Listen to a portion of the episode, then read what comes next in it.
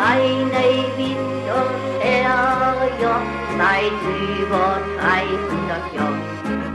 Wir kennen keine Ärger, drum wären wir um den Kopf. Bei uns ist keiner der Letzte, bei uns Herzlich willkommen zur mittlerweile neunten Episode des Neuwied Podcast Jeder ein Verscht. Am Mikrofon wieder Rainer Klaassen. Und ich habe mir vorgenommen, heute zumindest ein klein bisschen was auch äh, zu mir zu sagen. Das habe ich bisher immer versäumt oder vermieden.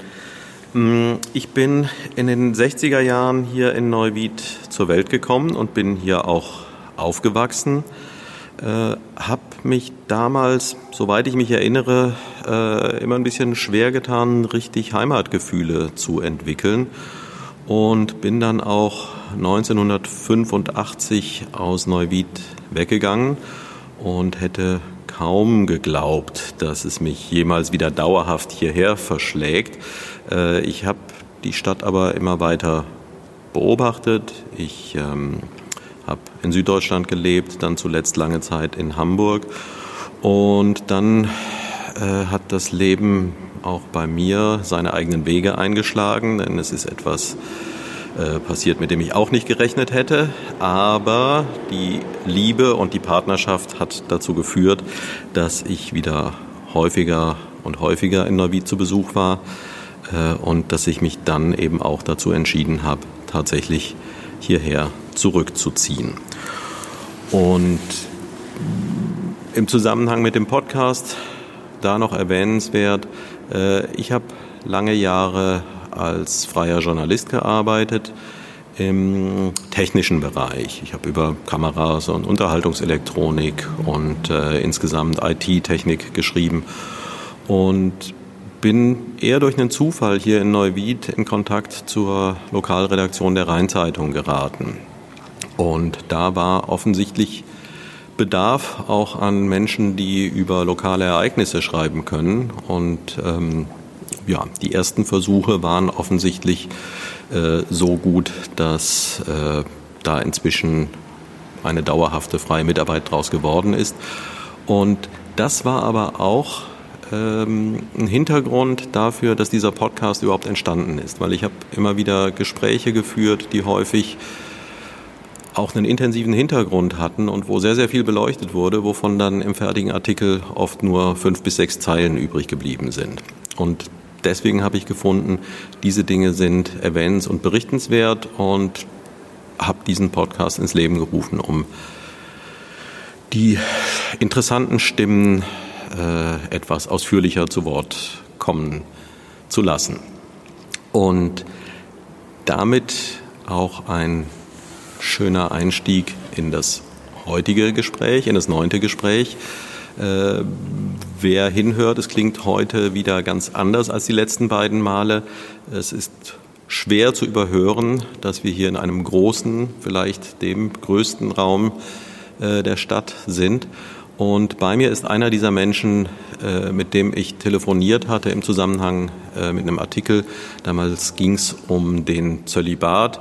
Und dieses Gespräch nahm dann relativ schnell eine ganz andere Richtung und da kamen äh, sehr, sehr interessante Themen auf. Und deshalb freue ich mich auf ein Gespräch, von dem ich glaube, dass es äh, sicher auch abwechslungsreich und spannend sein wird. Heute ist bei mir Oliver Seis. Oliver, magst du dich vielleicht kurz selbst ein bisschen vorstellen? Ja, ähm, der Name wurde schon genannt. Ähm, ich bin ähm, hier tätig in der katholischen Vereingemeinschaft St. Matthias Neuwied und auch in der Vereingemeinschaft Heimbach-Engers als Priester. Hier in Neuwied selbst heiße ich Deschantenkooperator als Titel und in Heimbach-Engers bin ich der Pfarrverwalter, weil da Pfarrer Christia zum ersten ersten Ruhestand gegangen ist. Ja, ich bin seit vier, ja ziemlich genau vier Jahre jetzt hier in Neuwied.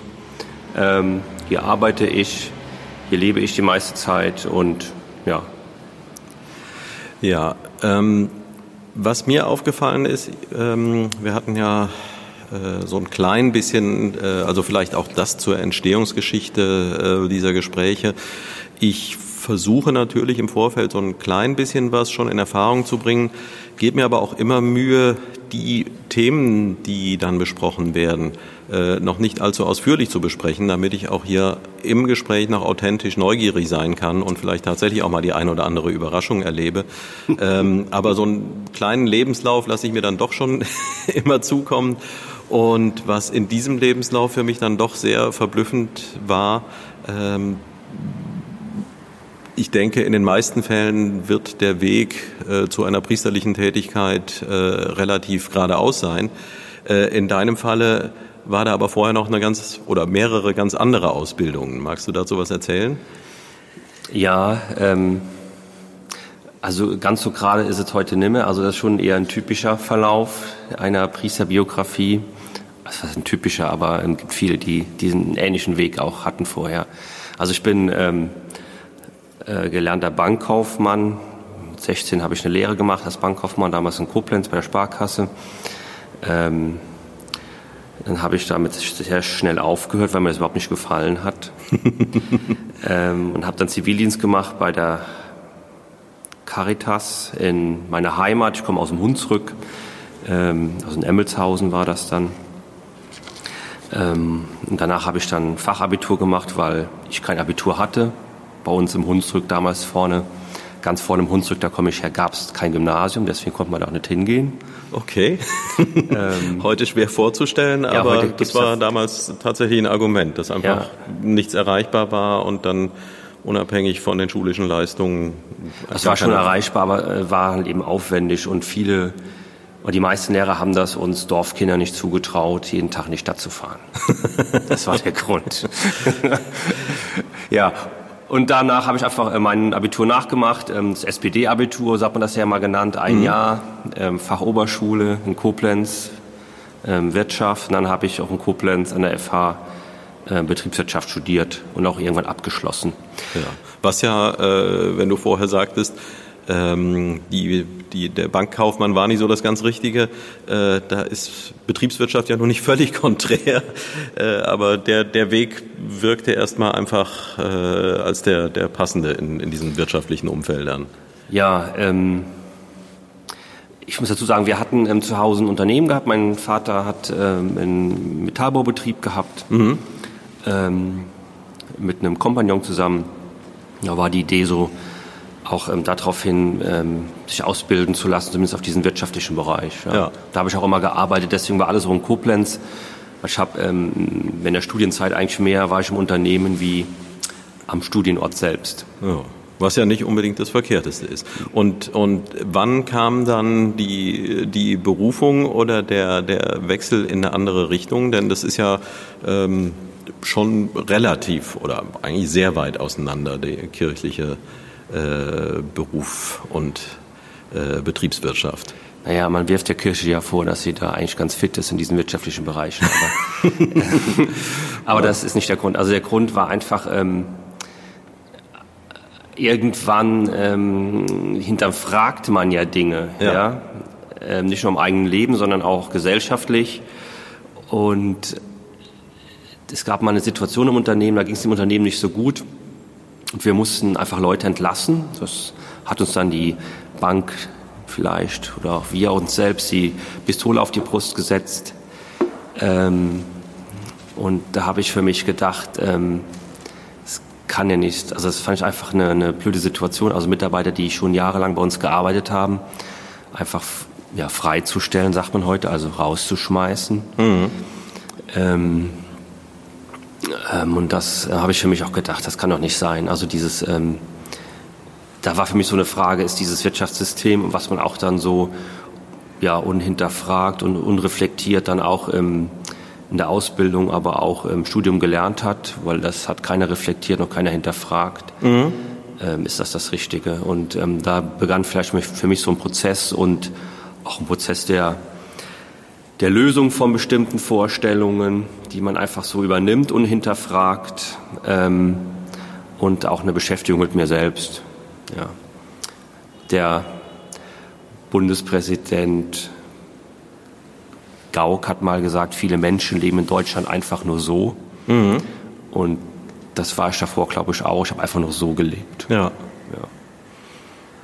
Ja. und von jeher war da ein tiefer Glaube, den ich auch beigebracht bekommen habe, vielleicht das, aber auch den ich auch gelebt habe in verschiedenen Kontexten, ähm, in der Gemeinde zu Hause, aber auch in der KJG, das ist ein Jugendverband, wo wir ähm, viel erlebt haben, auch viel, ähm, ja auch da schon viel, auch damals zur Alassia-Kampagne demonstriert haben für die Entschuldung von den armen Ländern dieser Welt und ähm, da ist da vieles auch zusammengekommen, mhm. dass ich da meinen Weg dann irgendwann geändert habe. Und also gab es da irgendeinen konkreten, also der, der große Anlass, äh, den hattest du ja schon erwähnt, aber gab es irgendwie einen Moment, wo du gesagt hast, so und jetzt ähm, kippe ich mein Leben komplett um oder war das eher ein schleichender Vorgang? Ja, da gab es einen Moment, also ein sehr persönlicher Moment, den werde ich jetzt hier nicht nennen. okay, aber also, äh, weil manchmal im Leben äh, entwickeln sich Dinge ja vielleicht ein bisschen schleichend, das war ja, ja auch der Fall, und dann muss vielleicht manchmal äh, noch der letzte Schubs kommen, äh, wo dann plötzlich die Dinge auseinanderbrechen und sich anders wieder zusammensetzen. Ja, ich war damals, ähm, das ist nicht der Moment gewesen, aber vielleicht dann der Prozess, ähm, wo man den Mut dazu findet, eben diesen ganz anderen Weg zu gehen ähm, damals, das war noch gar nicht so bekannt, ähm, ähm, ähm dieser Jakobsweg, hier bin ich schon mal gegangen, ähm, noch vorm Harpe Kerkeling, nämlich einen Monat vor ihm. Okay. und äh, ja, und das war für mich so der, vielleicht so der, der, der, also wo ich Mut gefunden habe, ja, auf dem Weg vielleicht, das eben einen anderen Weg zu gehen. Ja. Das war vielleicht dann so für mich so ähm, eine wichtige Zeit, also sechs Wochen, wo ich dann noch völlig weg von zu Hause war und ähm, ja, ja, auf das Wesentliche konzentriert habe, es eben sonst nichts gab. Ja. Nicht, wie bezahlt man jetzt die nächste Rechnung oder wie kriegt man jetzt den Auftrag oder wie macht man jetzt ähm, diese Prüfung, sondern ähm, da war ich ganz auf mich und mein Leben konzentriert.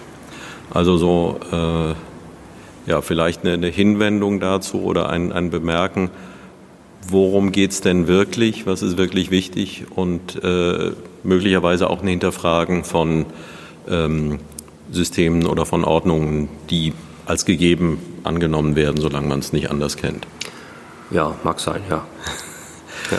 Okay, ich überspringe jetzt hier mal äh, etwas Zeit, ähm, die der Ausbildung, äh, denn äh, ja, interessant für die Hörer hier dürfte mit Sicherheit in erster Linie äh, dürften die Dinge, die mit Neuwied zu tun haben, sein. Und äh, ja, von daher, so wie ich es verstanden habe, hat man nur sehr eingeschränkt eine Auswahl, äh, wenn man diese Priesterkarriere einschlägt, äh, wo man denn landet. Und du bist 2016 in Neuwied gelandet. Kanntest du die Stadt vorher schon? Ja, ich kannte die Stadt, weil ich ähm, hier viel geschäftlich zu tun hatte, sogar sehr gut. Mhm. Ähm, auch, ähm, also meine, ja, meine Familie hier auch ähm, zu tun hatte viel. Ähm, ja, von daher war Neuwied nicht unbekannt. Okay. Äh, und aber es ist ja vielleicht doch noch ein Unterschied, ob ich irgendwo häufig zu tun habe oder ob ich dann tatsächlich dort lebe.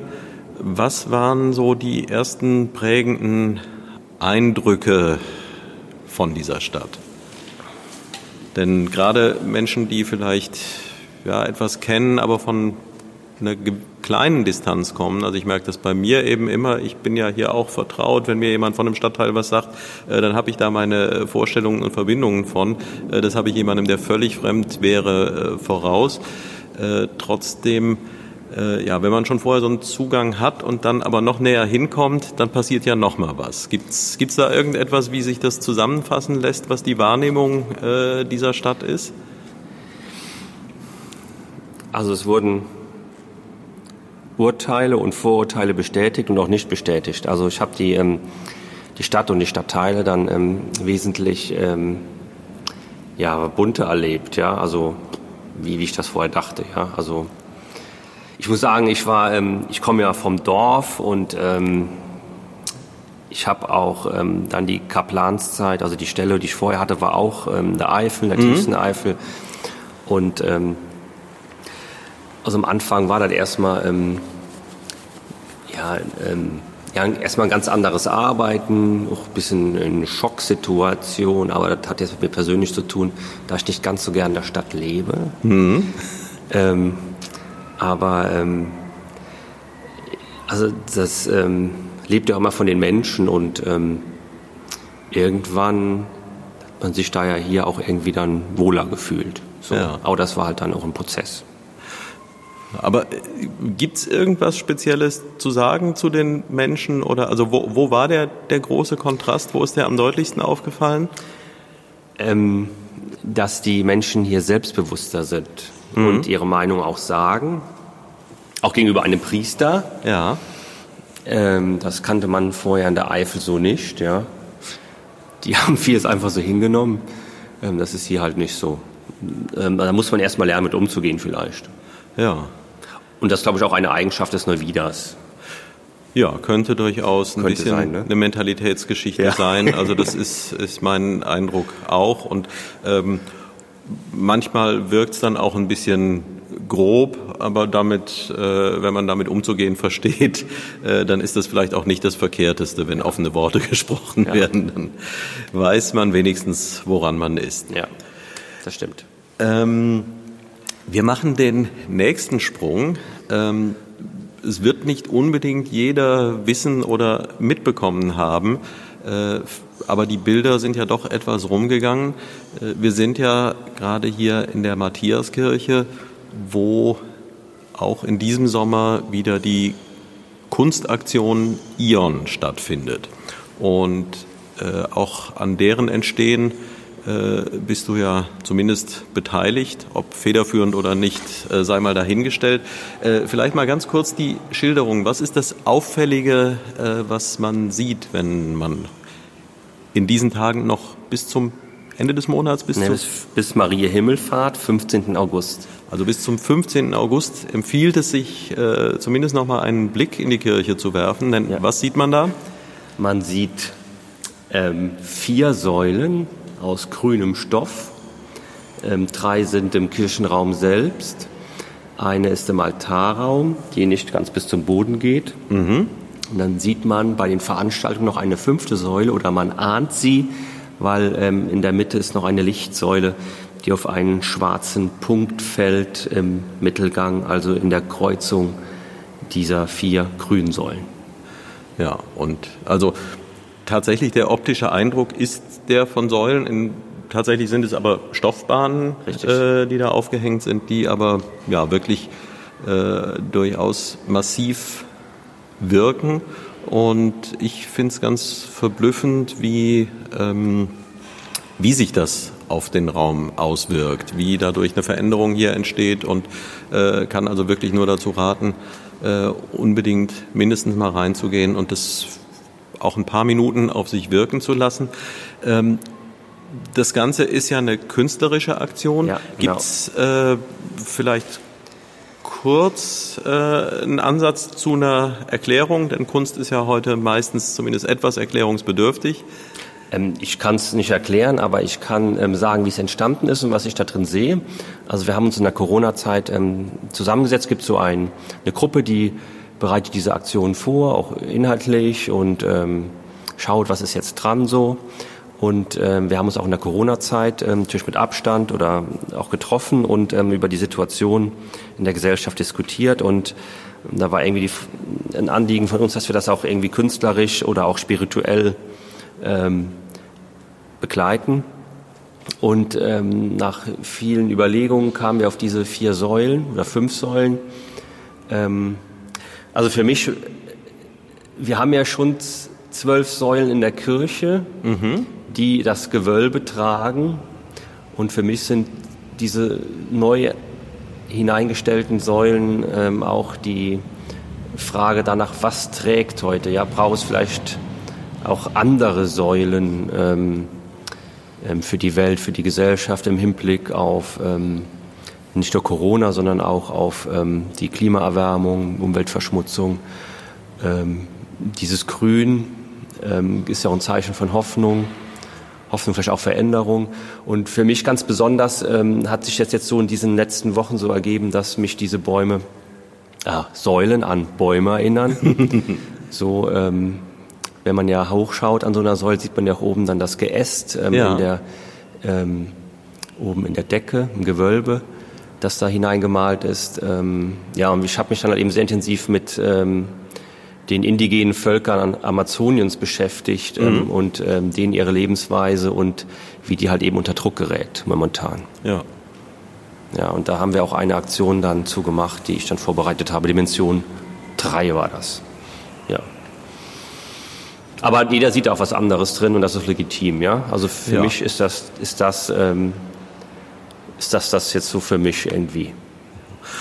Und ähm, gibt es jemanden, der was diese, äh, was die Entwicklung dieser Kunstaktion anbelangt, federführend war oder ist es eine Gruppe von Menschen, die das entwickelt hat? Das ist tatsächlich eine Gruppe. Also es sind ähm, unser Organist ist dabei, der Thomas Sorger, die Gemeindereferentin Petra Frei, der Pastor Thomas Darscheid, ähm, ich und drei Künstlerinnen, ähm, die Violetta Richard, die, ähm, ähm, die äh, Birgit Häger und die Stefanie, die halt eben sich gefunden haben irgendwann bei diesem ersten Projekt im, im September 2018, wo wir die Kirche ja ganz leer geräumt haben. Ja und ähm, fünf Künstler eingeladen waren, die Kirche neu zu füllen. Und ähm, da findet einfach eine, eine spannende Begegnung statt zwischen ähm, Glaube, Spiritualität und Kunst, Spiritualität und ähm, er versucht Glaube einfach auch andere Ausdrucksformen zu finden und Kunst vielleicht auch. Und da begegnen sich zwei Disziplinen, die meiner Meinung nach auch zusammengehören, weil sie auf die Dinge dahinter schauen. Mhm. Und das berührt viele Menschen. Ich erinnere mich an eine Situation, die erzähle ich kurz. Ja, gerne. Ähm, das war, ähm, da war der Bischof hier zu Gast und dann ähm, ging es ähm, um die Frau am Jakobsbrunnen. Das ist eine Erzählung aus der Bibel, ähm, wo sich Jesus und eine Frau mittags am Jakobsbrunnen begegnen. Ja, eine ganz, ähm, ja, eine intensive Begegnung. Und das haben dann ähm, zwei Tänzerinnen, ähm, Diana Schmück und die Birgit Häger, ja, getanzt. Und eine ältere Frau, die hat die ganze ähm, ja, diese, in dieser Situation war die nur am Heulen, weil für sie irgendwie was zusammengekommen ist, ja, was gefehlt hat, ja, also Körper und Glaube, ja. Mhm. Ähm, ähm, was für sie irgendwie eine ganz, also fast am Ende ihres Lebens eine ganz hohe Bedeutung bekommen hat. Ja, hier darf der Körper sein im Glauben, der Spiritualität, in der Kirche. Ähm, und das sind eben diese neue Ausdrucksform, die vielen Menschen einfach wichtig sind und die sie auch berührt, ja. Ja. Äh, interessant finde ich in dem Zusammenhang, äh, ich habe es ja erwähnt, im Zusammenhang meiner journalistischen Tätigkeit äh, komme ich auch immer mal wieder äh, mit Kirchenthemen in Berührung und äh, da zog sich jetzt in letzter Zeit so ein klein wenig durch, äh, dass angedachte oder erhoffte oder manchmal gewünschte oder auch nicht gewünschte Reformen äh, tendenziell eher nicht stattfinden. Es gab jetzt äh, mehrere Dinge, äh, wo zumindest was erwartet wurde. Zuletzt eben auch eine Strukturreform, die ja hier im Bistum Trier vorangetrieben wurde und die jetzt zunächst mal ausgesetzt und gestoppt ist. Ähm, das hier ist ja aber dann andererseits eine ziemliche Offenheit auch gegenüber gesellschaftlichen Tendenzen und ähm, du gerade auch sagst, äh, auch der Bischof war hier, dann klingt das ja so, als ob ähm, die Akzeptanz für Kunst in der Kirche, was vielleicht gut, es gab immer Kunst in der Kirche, aber ähm, die war ja doch über lange Zeit doch äh, sehr eng gebunden und die heiligen Darstellungen zum Beispiel ähneln sich ja doch alle. Äh, aber da scheint ja dann doch eine größere Offenheit zu sein. Kommt das denn bei den Menschen auch an? Wird das wahrgenommen? Denn das wäre ja vielleicht auch ein Weg, auf dem äh, der ein oder andere dann doch wieder den Weg zur Kirche hinfinden könnte. Ja, es kommt bei den Menschen an, die dafür, die dafür eine gewisse Sensibilität haben, ja, ähm, die ähm, auch den, ähm, die auch eine, eine, Spiritualität haben, die in diese Richtung geht, ja, mhm. die auch sich so ausdrücken. Aber es kommt eben bei vielen auch nicht an. Ja. Also es ist halt eben, ähm, also ich glaube, ähm, ähm, was wir ja lange hatten in der Kirche, eine Uniformität, ja, in der Spiritualität, das, das muss man einfach aufbrechen, ja, und vielfältige Formen ähm, zulassen, ja, das ist ja auch eine, eine Frage. Lasse ich das überhaupt zu, ja? ja? Kann ich das auch als jemand, der nichts damit zu tun hat, der auch da nichts drin sieht, kann ich das trotzdem zulassen, weil es für andere Menschen wichtig ist, ja? Mhm.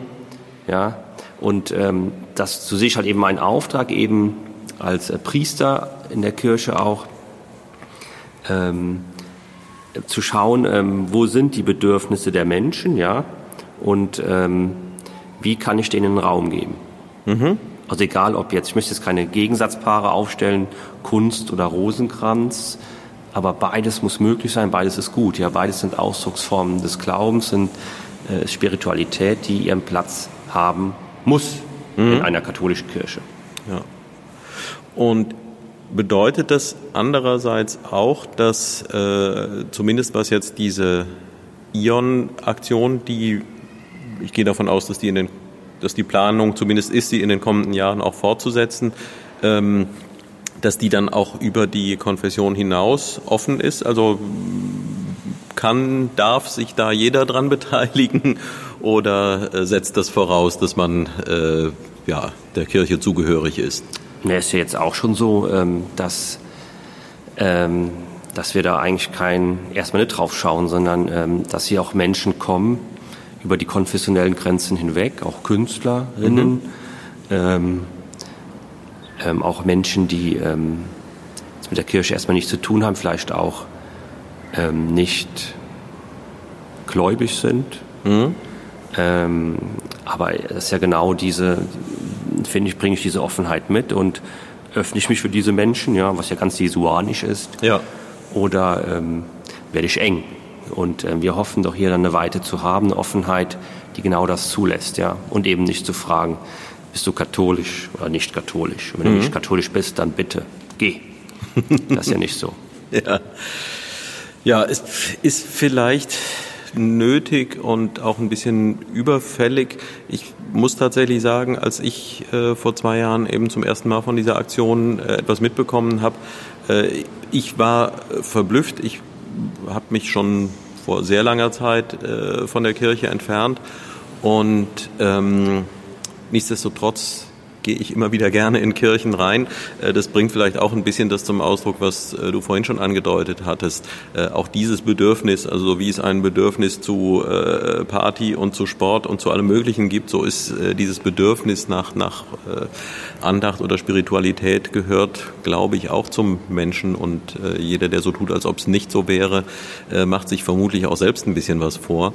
Und ich fand es da aber ja, es war so eine von den Dingen, äh, eines von den Dingen, wo ich dachte, das würde ich jetzt nicht unbedingt in Neuwied erwarten, dass da so eine Offenheit ist und dass da eben eine Kirche einfach mal und gerade diese Kirche so komplett ausgeräumt wird, weil so wie ich sie in meiner Kindheit und Jugend erlebt habe, ähm, ja, das war eben äh, noch eine ganz andere Situation. Von daher, äh, ja, auch von mir der Wunsch, diese ich nenne es jetzt sogar mal Einladung äh, anzunehmen und zu gucken, äh, ist das nicht ein, ein Ort und eine ähm, Aktivität, an der es sich lohnt, sich auch zukünftig zu beteiligen und da mal über Bord zu werfen, was man vielleicht in der Vergangenheit für Vorstellungen von, von Kirche äh, mal hatte. Ein eine ganz andere Sache, die mir dazu einfällt, äh, wo dieses Thema für mich zum ersten Mal aufgebrochen wurde.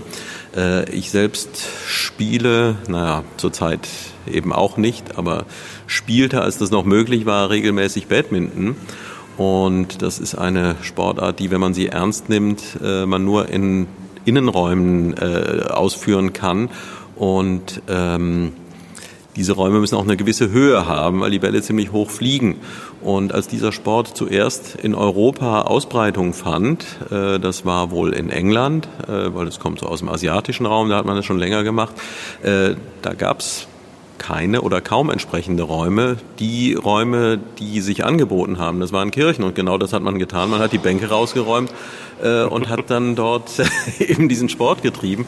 Und das fand ich ganz verblüffend, weil das welche Zeit das genau gewesen ist, weiß ich jetzt gar nicht, aber so äh, mein Empfinden von, von Kirche war halt, naja, das ist äh, eben ein, ein äh, kein multifunktionaler Raum, sondern der hat eigentlich nur eine Bestimmung. Und zu sehen, naja, es ist eben trotzdem auch einfach ein, ein großer Raum und ein Raum der Begegnung.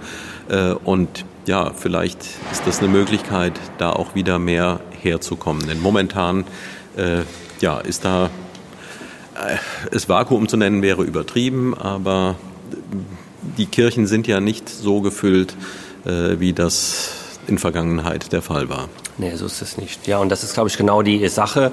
Äh, wir haben ähm, gute Ressourcen und ähm, die sollte man auch der Gesellschaft, der Allgemeinheit zur Verfügung stellen. Ja. Ja. Also ähm, und deswegen ähm, finde ich das eigentlich ähm, ganz gut, dass man auch diesen Kirchenraum als Gottesdienstraum nutzt, aber man kann ihn auch für andere Dinge nutzen. Ja. Das glaub, darf, glaube ich, nie ausgeschlossen sein. Das entwürdigt ihn ja nicht, was ja oft vorgeworfen wird, entsakralisiert ihn, sondern da bringen ja auch Menschen ihr Heiliges mit. Ja, wenn hier ein Künstler was ausstellt, ja, das ist für ihn ja was Heiliges und ähm, auch was Schöpferisches, was Kreatives, ähm, was, glaube ich, dann schon ähm, auch geistbeseelt ist. Ja. Ja. Da wegen mir auch Badminton.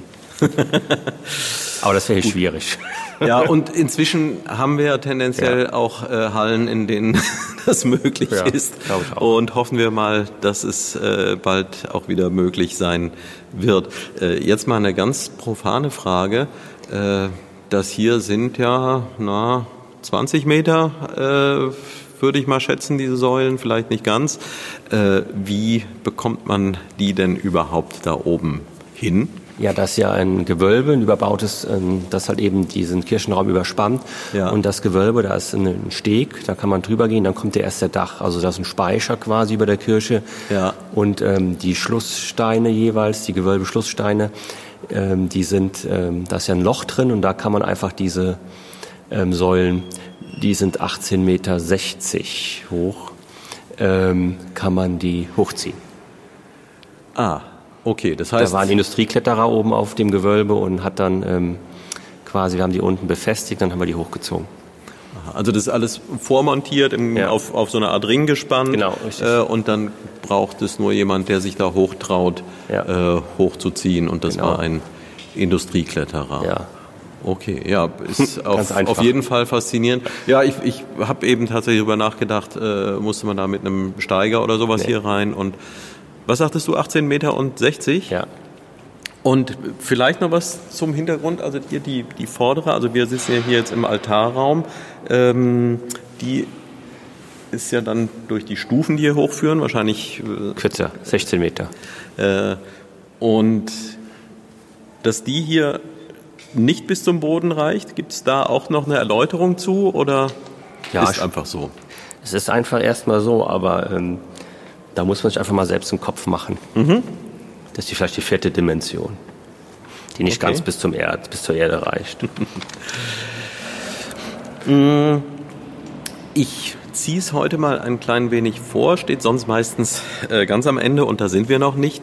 Ähm, aber vielleicht gerade von jemandem, der die Stadt eben auch schon länger und ganz gut kennt, aber eben jetzt erst seit äh, nicht ganz so langer Zeit sich dauerhaft hier aufhält. Wie sieht es aus mit dem Lieblingsort in Neuwied? Welcher, wo, wo hältst du dich am liebsten auf oder wo fühlst du dich am wohlsten hier? Also ich fühle mich tatsächlich, tatsächlich am wohlsten ähm, da, wo ich wohne. Ich wohne in Heiligkreuz. Ähm, das ist ja am Sonnenland, so heißt's. Ähm, ähm, in der Reckstraße, Ecke Plüscherstraße, ist die Kirche. Ähm, und da habe ich irgendwie so, zumindest für mich, ähm, ohne jetzt die anderen abwerten zu wollen, aber so ein bisschen eine Liebe gefunden, auch ähm, also in dem Kirschbau an sich, aber auch was da drumherum ist. Ähm, die offene Gemeinde Heiligkreuz, wie sie sich nennt, ähm, mit all ihren Menschen, aber auch das Umfeld da. Wir haben da viele Projekte momentan, einen offenen Garten, ähm, die Tafel, die dort angesiedelt ist ähm, und die Verbindung zwischen diesen beiden Sachen, zwischen Gemeinde und ähm, diesem sozialen Ort. Das finde ich eigentlich ganz, ähm, ganz nett. Das ist so wirklich mein Lieblingsort. Ja, also einfach so der, der ganze Ortsteil sozusagen. Ja, oder? vielleicht. Ja. Ja. Also, ja, kann man schon sagen, ja. Ja, auch, auch das ist etwas, was ähm, mir tatsächlich auffällt, ähm, dass es ja durchaus ja auch schon im, im Innenstadtbereich, aber auch wenn man dann eben in die vorgelagerten Ortsteile reingeht, äh, dass die ja doch auch alle ihren eigenen Charakter haben und sich trotz Zeiten, in denen ja vieles sich angleicht, äh, sich den doch weitgehend erhalten. Also da ist doch oft mehr, äh, als man äh, noch erwarten möchte. Und tatsächlich äh, muss ich auch sagen, äh, ist es da draußen in Richtung äh, Heimbach-Engers, dieses Sonnenland. Ich fand auch als, als Kind allein diese Bezeichnung, ich war immer sehr froh. Also meine Oma hat halt auch in der Gegend gewohnt. Und äh, natürlich ist, geht man als Kind gerne ins Sonnenland. So, ja. Das äh, klingt zunächst mal schön, aber es hat tatsächlich auch so ein, so ein bisschen was Offenes. Und auch da ähm, wie sieht es im Moment aus? Ich habe neulich äh, diese Aktion mitbekommen, als dort äh, auf dem Kirchenplatz äh, Blumen gepflanzt werden durften. Blühen die jetzt oder sind sie schon hinüber? Ja, die ähm, sind natürlich schon hinüber, weil das Frühblüher sind. Ja, und ja. Ähm, aber jetzt wachsen ständig neue Sachen ähm, von Wein, Weinreben gepflanzt. Ähm, wir haben ja da ähm, viele Beete, einen offenen Garten, wo auch Menschen aus der Nachbarschaft sich ein Stück einfach ähm, holen können und das dann bebauen dürfen, ja. Ähm, ja, da blüht schon einiges, ja. Und mhm. da wird auch viel Blü vieles blühen gelassen, was manchen auch nicht passt. Aber wir wollen so diese, dieser Gedanke dieser Gemeinde, also die wollen halt auch dann also schöpfungsbewahren, dass man halt eben dann auch die Natur ein bisschen Natur sein lässt. Ja. Ja. Und wir haben da auch Bienen, die dort Honig ähm, produzieren, ja. den wir dann ähm, auch dann im Herbst dann verkaufen für die Tafel und Café Asyl, was da auch angesiedelt ist. Ja, also es ist ganz, ganz bunt und ähm, durch diesen ähm, durch diese Öffnung auch das, also diese Ressourcen zur Verfügung stellen, auch für, ähm, für diesen Stadtteil, mhm. ähm, ist dieser Ort unglaublich lebendig geworden. Also ständig sind da Menschen, die, wir, wir haben da Stühle stehen draußen, die setzen sich hin, unterhalten sich. Da gibt es natürlich die ähm, Menschen, die zur Tafel gehen, die halt eben da warten, aber auch Mitarbeiter der Tafel. Dann kommen Menschen in den offenen Garten. Ähm, ja, ich eine ganz schöne Sache. Abends wird da gegrillt. Ja, dann haben wir die Omas, eine Nachbarin, die türkische Oma, die dann den Pfarrgarten bewirtschaftet, wo man immer was zu essen bekommt. Mhm. Ähm, und das ist eigentlich so ein schönes Miteinander und jeder ist da wirklich willkommen. Und wie ich ankam vor vier Jahren, war das immer ein bisschen verschrien da die Ecke. Mhm. Ähm, da ähm, haben sich dann nachts Jugendliche zusammengerottet, ähm, wurden Drogen verkauft und das ist jetzt tatsächlich immer, es kommen immer noch Jugendliche, aber die dürfen da sein, die dürfen da feiern, ja, und dieser Ort ist unheimlich lebendig geworden. Das finde ich eigentlich ähm, äußerst positiv, ja. ja. Dass man eben keinen Zaun um die Kirche baut, sondern dass man einfach sagt, okay, ihr seid alle willkommen, ihr könnt diesen Ort nutzen, da stehen jetzt Bänke und das ist wirklich wunderbar. Ja. Ähm, hast du etwas Hoffnung? Äh, also oft kommen die Impulse ja auch aus Richtungen aus denen man sie nicht erwarten würde. So wie wir das in der Intensität äh, der aktuellen Krise ja ganz äh, besonders erwarten. Also auch wenn es einige Wissenschaftler gibt, die gesagt haben, so eine, ein Virenausbruch ist an sich überfällig, der muss früher oder später mal passieren. Ähm, aber trotzdem hätte ja kaum jemand erwartet, dass sich dieses Jahr so entwickeln würde, wie es sich entwickelt hat und dass eben ja, äh, ausgegangen von einem Ort, von dem die meisten wahrscheinlich vorher noch nie in ihrem Leben etwas äh, wirklich gehört haben. Äh, hast du da eine gewisse Hoffnung, äh, dass solche Impulse, wie er jetzt da stattgefunden hat äh, und noch stattfindet, äh, dass die vielleicht sich tatsächlich A in der Kirche und B aber auch in der Gesellschaft etwas ausweiten? Denn äh, das ist ja ein wunderschönes äh, Bild, was du da zeichnest, das aus einer Ecke, die äh, zunächst mal ein bisschen verrufen oder unsicher wirkte, äh, wenn die sowas Offenes bekommt und zur Stätte der Begegnung wird. Ähm, tut sich neben anderen Tendenzen auch in diese Richtung was und, und könnte das tatsächlich ein Impuls sein, der auch aus äh, kirchlichen Umfeldern entsteht? Also ähm,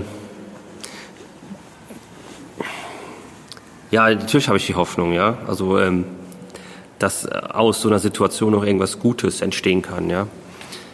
Ähm, ich erlebe das auch jeden Tag, ähm, dass jetzt, ähm, dass die Menschen sensibler werden. Also wenn ich ähm, theologisch für Leid in der Welt,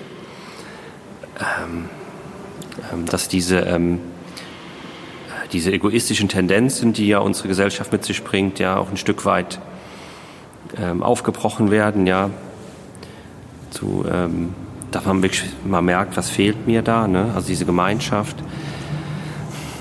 Aber ob das jetzt so kommt, weiß ich nicht. Ne? Ich habe das ähm, jetzt nochmal die Woche hatten wir hier eine Aktion, da hatten wir eine Bolivianerin zugeschaltet aus Santa Cruz, die ähm, hat erzählt, ähm, wie sie in ihrer Pfarrei 75 Suppenküchen haben und jeden Tag 30.000 Menschen ernähren, wo wirklich dann jeder aus der Gemeinde gibt, was er hat. Mhm. Und daraus dann diese Menschen genährt werden, also ein Sack Reis oder ein Krug Öl oder sonst irgendwas.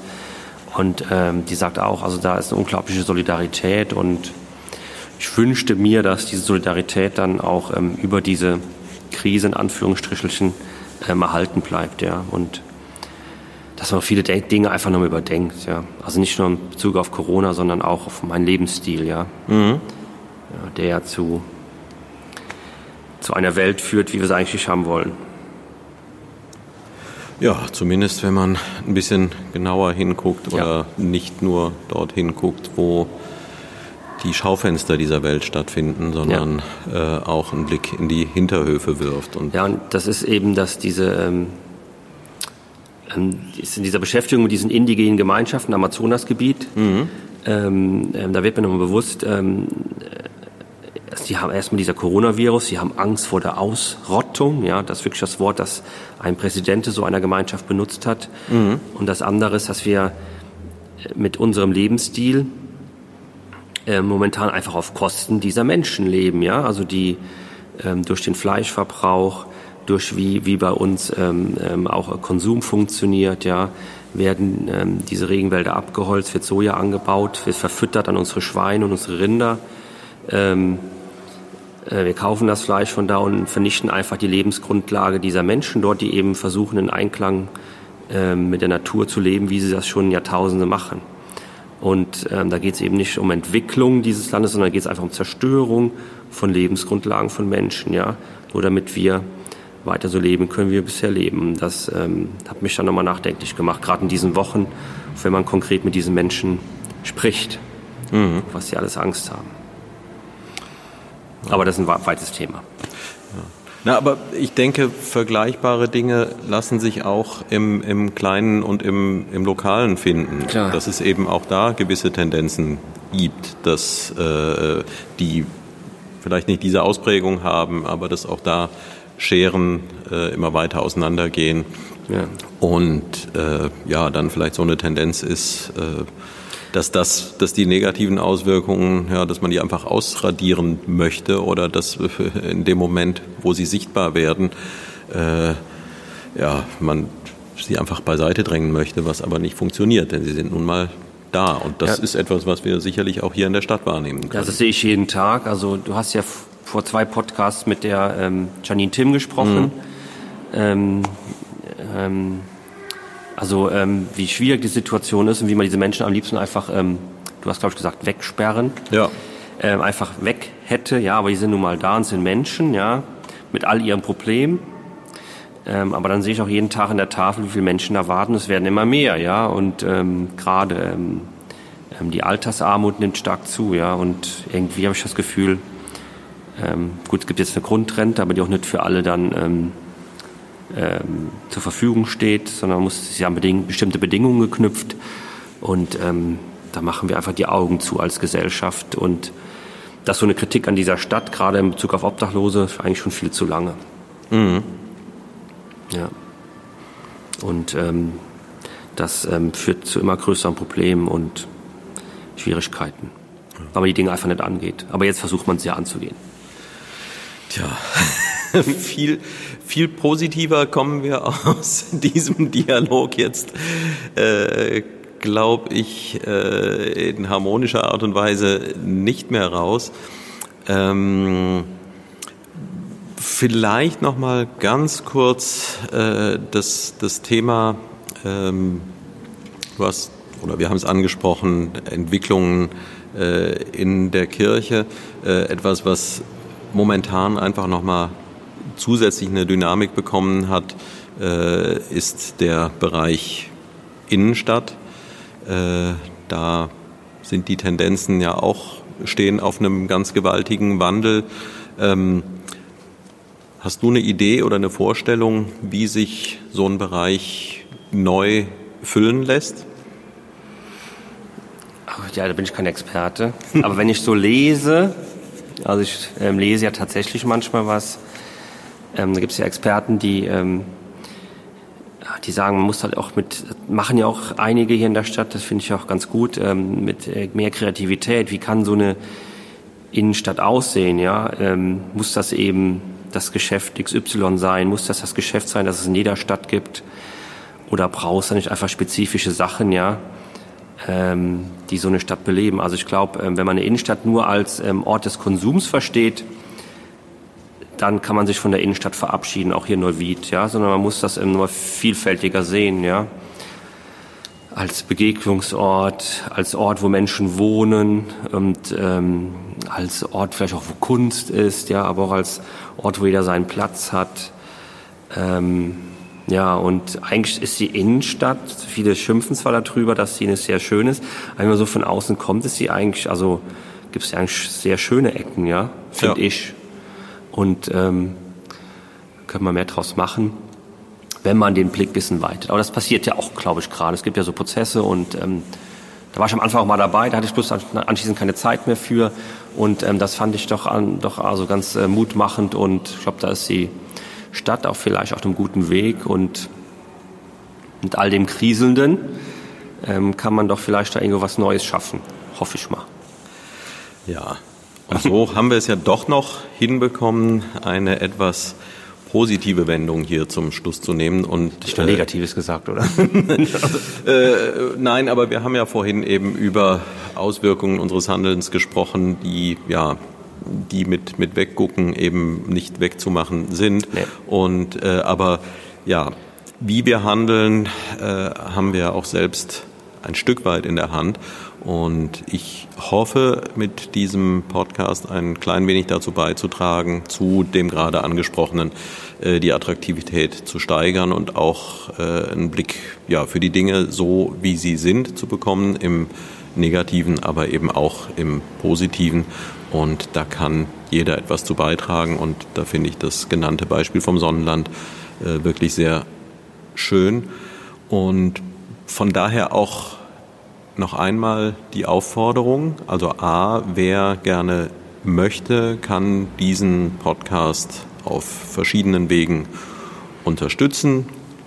Äh, das tut ja bereits Peter Dümmler, der hoffentlich auch diesmal wieder mit den widrigen akustischen Bedingungen zurechtkommen wird. Äh, wir hatten ein bisschen Lärm von draußen zwischendurch, von der Straße äh, und ein paar Besucher waren auch in der Kirche. Ich wollte aber wirklich auch gerne, dass wir diese Atmosphäre hier haben, gerade äh, mit den, mit den Säulen. Wir sitzen hier rechts und links von einer aufgereiht und das ist einfach was ganz Besonderes. Aber ich lenke ab. Also großer Dank wieder an Peter Dümmler von Merlin Sound, äh, der die Mischung macht. Ich kann nur jedem dazu raten, der irgendetwas im Tonbereich zu tun hat, äh, sich an ihn zu wenden. Er ist da wirklich ein Künstler. Äh, Merlin Sound ist leicht im Internet zu finden. Aber ansonsten, wenn jemand sich hier beteiligen möchte, sei es mit Ideen, sei es mit Unterstützung beim Aufzeichnen, ich könnte auch sehr gut Unterstützung im Bereich Grafik gebrauchen. Kommt gerne auf mich zu. Mm, es hat mich sehr gefreut. Es ist auch ein, ein schönes Erlebnis hier äh, ja, im, im Altarraum sich zu befinden, äh, wo früher außer den Messdienern, glaube ich, auch kaum mal jemand hingekommen ist. Äh, man merkt, es finden Veränderungen statt in der Welt und in Neuwied. Und äh, auch wenn vieles davon vielleicht nicht schön ist, es gibt auch eine Menge, was sehr, sehr positiv ist. Und ich glaube, das gibt es auch in Neuwied und das möchte ich hier mit dem Podcast weiter beleuchten. Vielen Dank, Oliver, dass du dir die Zeit genommen hast. Ich danke. Und ähm, ja, das war's mit der neunten Episode von Jedern verscht und tschüss, Söte Klaasens Rainer.